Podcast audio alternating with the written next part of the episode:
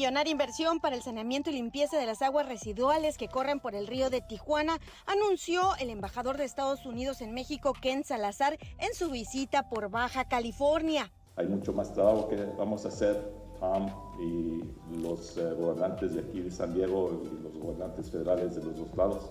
Vamos a tener como prioridad limpiar el río de Tijuana. En conferencia de prensa, el representante de la Unión Americana en México, Ken Salazar, dio a conocer los resultados de su gira de trabajo que realizó por el Estado, donde los gobiernos mexicano y estadounidense se centrarán en cuatro temas prioritarios, que son el medio ambiente, migración, económicos y de seguridad que impactan en ambos lados de la frontera. Y es que en el tema migratorio, el campamento de la Garita El Chaparral ha tomado atención pública de las autoridades federales en la Unión Americana, por lo que dijo buscarán realizar acciones para retirar a los migrantes que pernoctan en el lugar. Con el liderazgo de la alcaldesía aquí se ha hecho bastante progreso y ahora hay solamente como 400 migrantes ahí en el Chaparral. Vamos a ver qué es lo que se puede hacer para asegurar que la frontera ahí Ah, pueda trabajar en la manera que se contemplaba cuando se hizo la fuente para los eh, que pasan de un lado al otro.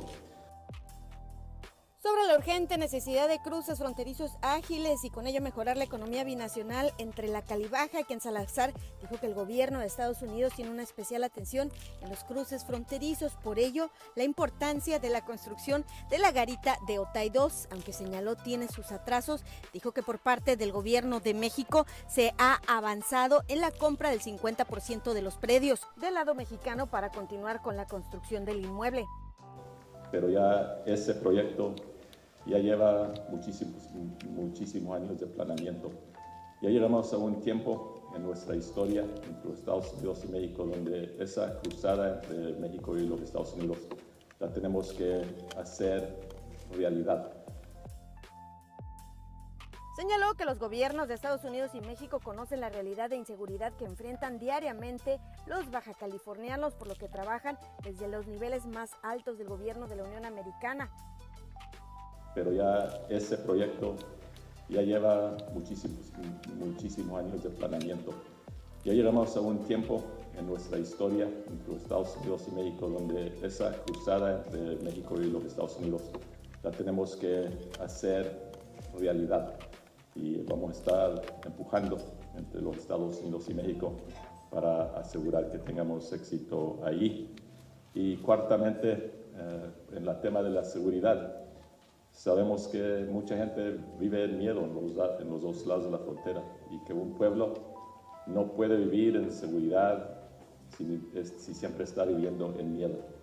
Entonces, de los más altos niveles del gobierno de los Estados Unidos, el, eh, Departamento de Justicia, de todas las agencias de la ley de los Estados Unidos y las contrapartes aquí en, eh, en México, tuvimos una reunión por casi la mayoría del día ayer y tenemos un plan donde vamos a seguir adelante. Todo es parte de lo que ha hecho el presidente Biden y las instrucciones que me dio a mí cuando me pidió que fuera el embajador de los Estados Unidos a México. Él me pidió que llegara aquí y que trabajara para hacer una transformación nueva en la relación entre México y los Estados Unidos. En lo de la seguridad, el marco bicentenario de la seguridad que se adoptó en México en el Palacio Nacional el día 9 de octubre. Ahora estamos ya haciendo bastante trabajo en eso.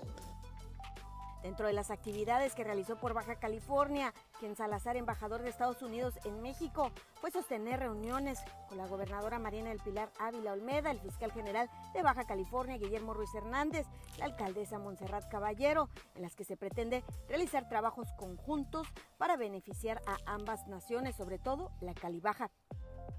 Con imagen y edición de Carlos García, informó para Notizona MX, Ana Lilia Ramírez. Bueno,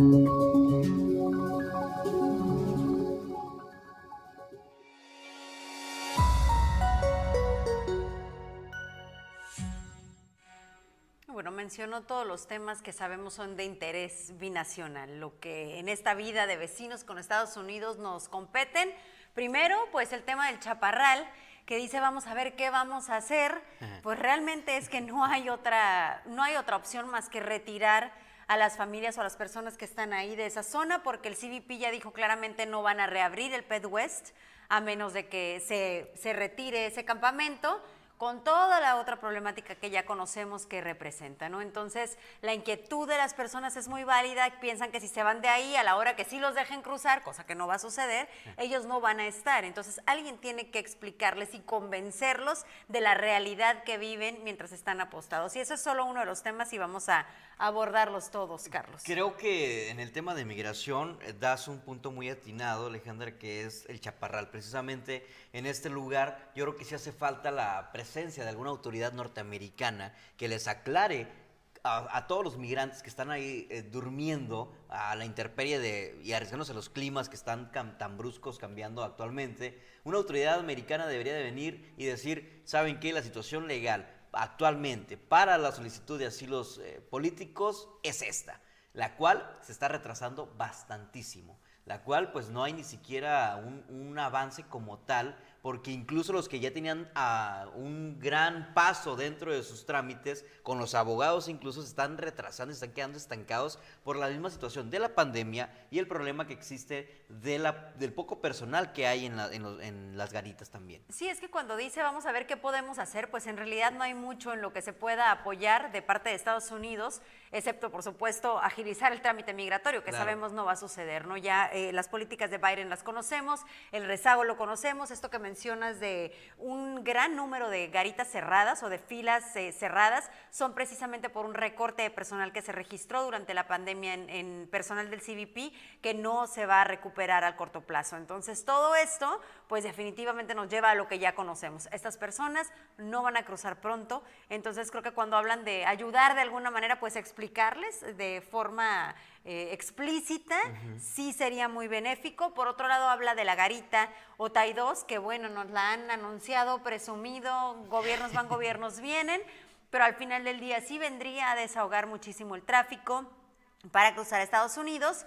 Eh, y se asegura que será de paga. O sea, no se ha dicho cuánto podría costar, pero va a ser de paga y seguramente habrá un número importantísimo de personas que estén dispuestos a pagar porque hay muchas otras problemáticas que giran alrededor de esta espera. Una de ellas es la emisión de contaminantes. Eh, otra es que ya de plano no podemos transitar por la ciudad porque la fila está atora el tráfico en toda la zona del río. Y sí, por lo menos reconoce de que existe un retraso en el proyecto y que se ha, se ha pospuesto año tras año tras año. Y que como lo comentas, lo anuncian con platillo y banderines y demás, pero no vemos un avance como tal. Dice, y lo, reconoció, que México sí lleva un avance en ese, en ese tema.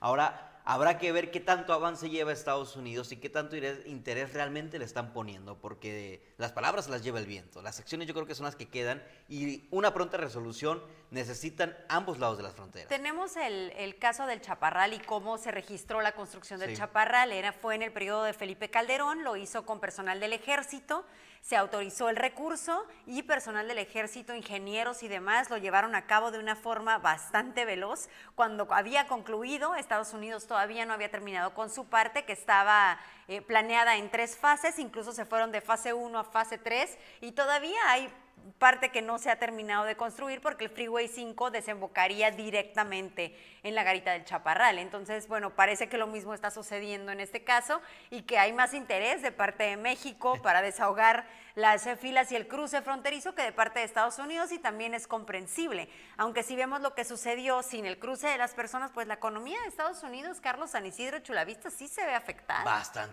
Reventaron durante la pandemia y yo creo que es algo que también nos va a tener un otro retraso más porque hay que recuperar la economía en esas dos partes tan importantes en el comercio de aquel lado en California. Y bueno, pues ahora sí que Tijuana va a hacer su, lo que le corresponde, ¿no? Que es el reordenamiento vial, tal como lo vienen aplicando, pero yo, creo que un poquito más adecuado, mejor planeado, para que no esté ocurriendo lo que está ocurriendo actualmente. Porque esa realidad es, estamos siendo más personas en Tijuana, estamos creciendo de forma rápida y además con la reapertura de las garitas creo que ya lo estamos viendo. Es urgente, totalmente urgente que ya se reabra otro, otro tipo de infraestructura más actualizada, más moderna, incluso más ecológica para el bienestar de ambos residentes, de los residentes de ambos lados de la frontera.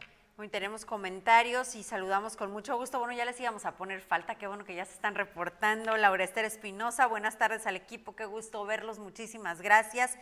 Eh, Juan Manuel Castro dice que 25, a ver, 25, ¿qué? ¿De qué estamos hablando, corazón?